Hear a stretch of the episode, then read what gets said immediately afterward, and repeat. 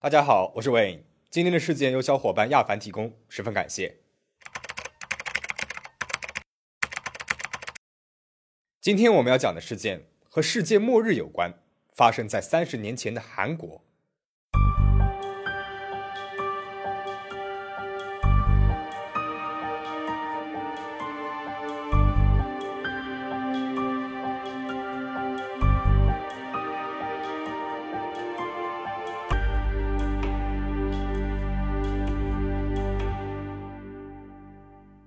一九九二年，在韩国各地发生了不少怪异的事件。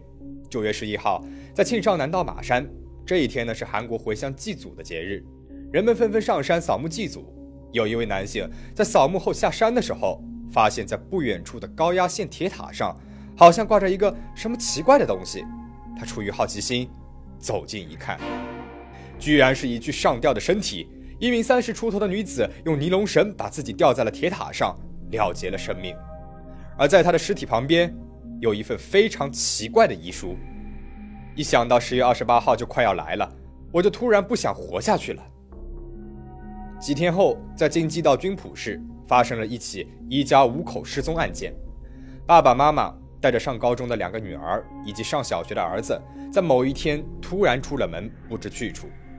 根据亲戚的证言，这一家人失踪之前，把家里面的家具和物品全部都送了人。他们一边送。还一边念念有词，反正到了十月二十八号那一天，这些东西都没有用了。又是十月二十八号，同一时间，在首尔，有一位父亲报警称自己上高中的儿子突然离家出走，几天没回家了。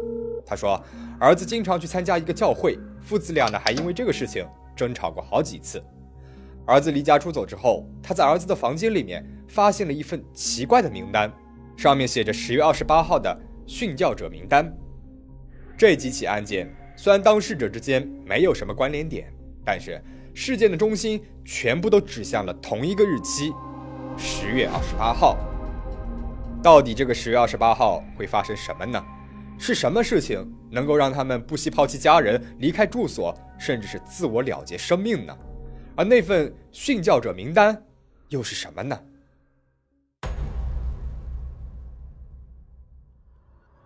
现在，让我们来到这一年的十月二十八号，看看到底发生了什么。这一天，首尔马浦区成山洞到处都挤满了人，有来看热闹的普通市民，有来前来采访的国内外媒体。拨开人群往里面看，只见一队人排成了长列，带着特制的名牌，一边入场，一边还对着周围的人说道：“大家也都来祈祷背题吧。”教会的外墙上面还挂着一个大大的显示屏。画面里面不断的涌起了祈祷的呼喊：“主呀，主呀，助我背题吧！”背题，他们嘴里所说的背题是什么意思呢？原来圣经里面写道，耶稣在世的时候，为了在世界末日期间完成他公义的审判，他把信徒从人间带走，被选择的信徒们死的呢要复活，然后被提到天空当中与主相遇；活着的人呢也直接被提到空中。这就是视频里面信徒们所说的背题。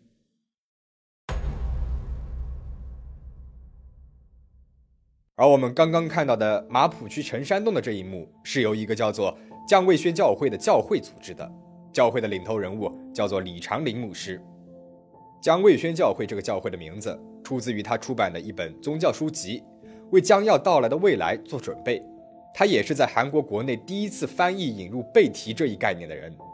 这本为将要到来的未来做准备的书中，预言了耶稣在临、信徒们被提的具体日子，而这个日子正是一九九二年十月二十八号。书里面说，在一九九二年十月二十八号二十四点，世界各地将会有十亿左右的人同时蒸发，飞上天空，而这十亿人上空之后呢，地球会落入反基督的统治者手里，世界将会爆发第三次大战。病毒蔓延和自然灾害接连不停，剩下的没有被提、没有被升空的人们，最终都会饱受痛苦而死去。世界呢，也最终会迎来末日。看到了这里，也许你会疑问了：书中为什么就确定了一九九二年十月二十八号将会发生这些事情呢？李长林牧师说，著名的法国籍犹太裔预言家诺查丹马斯，在他所著的预言书《诸世纪》里面写道：“一九九七年七月之上，恐怖大王从天而降。”而圣经的《约翰启示录》中关于末日语言的部分当中提到，将会有七年间被野兽支配的七年大慌乱。因此，如果是要经历七年的大慌乱，到一九九九年迎来世界末日，那往前推七年，被提应该是在一九九二年。而关于十月二十八号这个日期，李长林牧师声称是根据圣经里面的章节，再结合某位神秘先知得到的上天指示解密出来的。而关于凌晨二十四点，李长林牧师说是以韩国时间为标准的。那么那么多的国家当中，为什么偏偏是韩国时间的凌晨二十四点呢？虽然李长林并没有给出证据和依据，但是《诸世纪》和《约翰启示录》当中的这短短的几行字，第一次有人给出了这样详细的描写和解读。李长林的三寸之舌将这个背题论讲的是头头是道、有模有样，江卫轩教会的信徒们已经对他深信不疑了。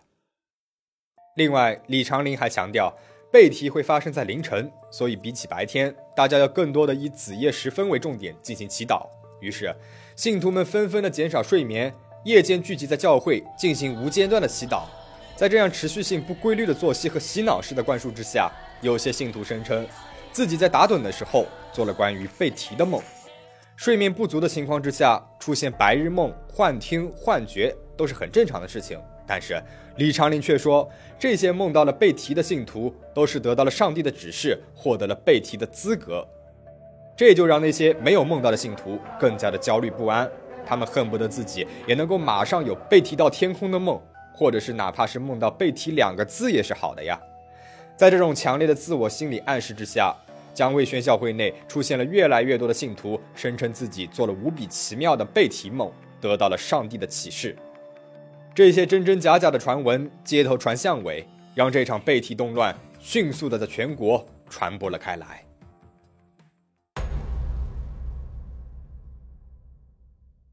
因为背题论的扩散，江卫宣教会在短短的时间内得到了极大的发展，在韩国有了九十二个分据点。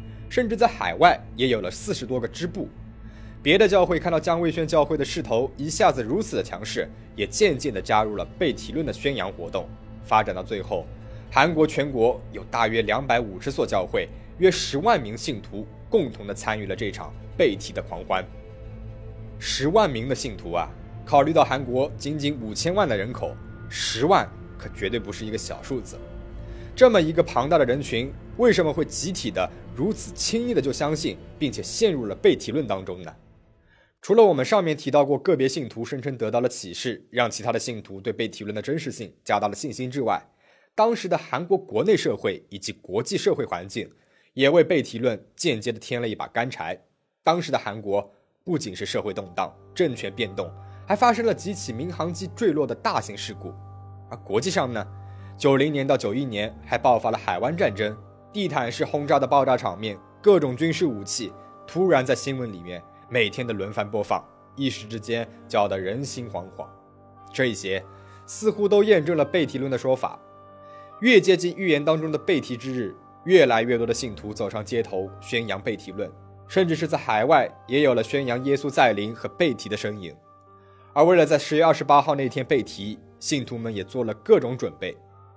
就像我们在开头提到的那几起事件一样，抛弃好好的日子和安乐窝，为了准备背题，带着全家人离家出走，因为父母阻拦而偷偷离家出走，不再去上学的学生，还有把身外之财、房产、家产全部捐赠给教会，只为获得一个背题之位的人，甚至有的孕妇信徒为了背题当天能够维持一个轻盈的身体，不惜把肚中的胎儿给剁掉，也有部分信徒陷入了厌世的想法。放弃了祈祷，转身选择了了结自己的生命。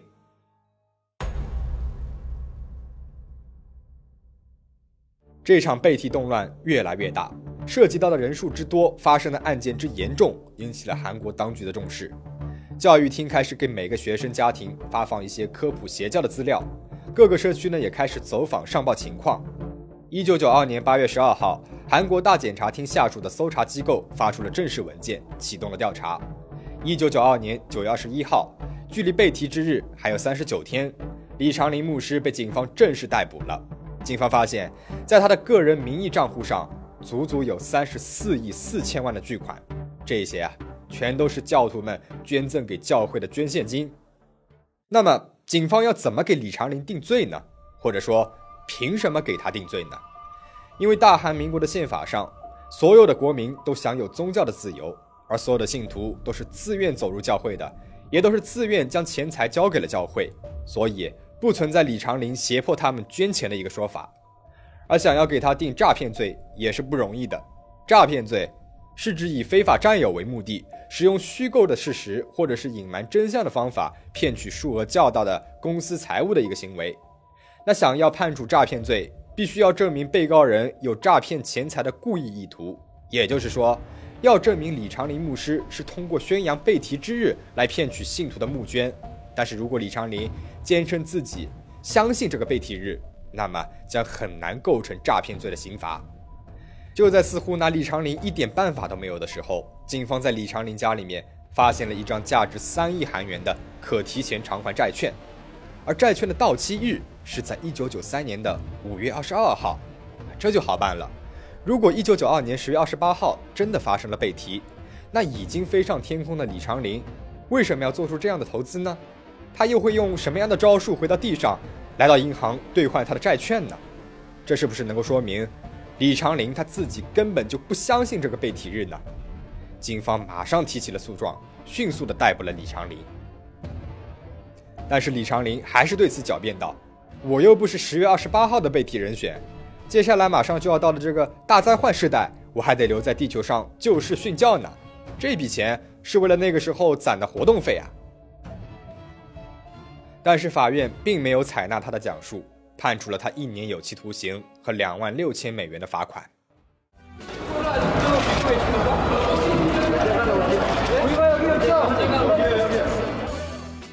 本以为李长林被捕的消息能给深陷于此的信徒们敲响警钟，让他们明白这只是一个骗局，那情况正好相反，信徒们反而更加的狂热了，更多的人涌入了江卫轩教会。他们坚信李长林牧师被捕是当局政府的一种故意打压，所有的舆论报道都是假消息，是为了迷惑他们的恶魔之音。信徒们干脆集体在教会住了下来，每天是彻夜的祈祷，期盼着被提之日的到来。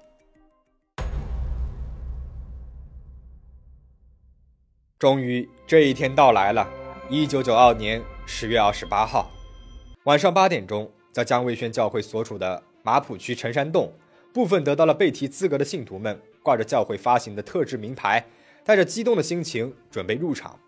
现场挤满了没有入场资格的信徒、半信半疑的市民们，还有几十家国内外媒体进行着直播，他们都纷纷的等待着临时的到来。将卫宣教会在外墙上设置了大型的显示屏，播放着教会内部的祈祷现场，现场的狂热气氛原封不动地传到了外面。信徒的家人好友们都看到他们神神颠颠的模样，着急的恨不得马上闯进去把人给拉出来。现场是一度失去了控制。该来的还是来了，离凌晨只剩下几分钟的时候，开始了众望所归的倒计时。信徒们一起屏息祈祷，等待着被提的那个瞬间。五、四、三、二、一。一九九二年十月二十八号到了。时钟准时响起，现场一片寂静。预言当中的躯体飞天，却根本没有发生。分明二十四点已经过去了，却什么事情都没有发生。每个信徒心中都充满了疑惑，却没有人敢轻易的开口质疑。虽然说对我们来说这是意料之中的事情，但是对于信徒们来说，长时间以来的深信不疑化为了致命的打击。见什么事情都没有发生，围在教会外部的信徒家属们强行的闯入了教会找人，和现场维持秩序的警察们起了推搡和打斗。冲入教会的家属们又是把教会的东西砸了一通，又是把厚厚的圣经撕乱了一通。一阵动乱之后，信徒们这才认清了现实，纷纷的走出了教会，各自散开了。而更让人啼笑皆非的是，当天晚上被关押在监狱里面的李长林牧师，这一切的发起人。在监狱里面吃完饭之后，读了一会儿圣经，九点钟就早早的睡去了。就这样，一九九二年轰动了韩国的被提动乱安静的落下了帷幕。这场动乱结束之后，十一月二号，江卫轩教会在各大新闻上登载了道歉广告，表示将接受返还捐款的申请。解散当时，这个江卫轩教会还有约八千名的信徒，保有捐款金约一千五百万人民币。而李长林在出狱之后换了名字，又辗转到了其他的地方，继续着牧师的工作。但是谁也不清楚他的具体下落。而当时所属教会的部分牧师信徒们，几年之后又组织了崇尚世界末日论的团体。现在有些网站上面依然还有很多关于被提论的宣扬视频。二十八年之后，当我们回头审视这个教会衍生出来的被提事件，不禁抛出了这样的疑问：那些信徒为何会一路不回头的指望着被提挤走呢？当世界担心他们的时候，他们反而是担心这个得不到救助的世界。而现在经历过这个事件的他们，又以怎样的面貌在生活着呢？韩国教会和韩国社会为什么没有能够阻止他们的疾驰呢？而所谓的信仰，又到底是什么呢？请大家保持警惕，保持安全。我们下期再见。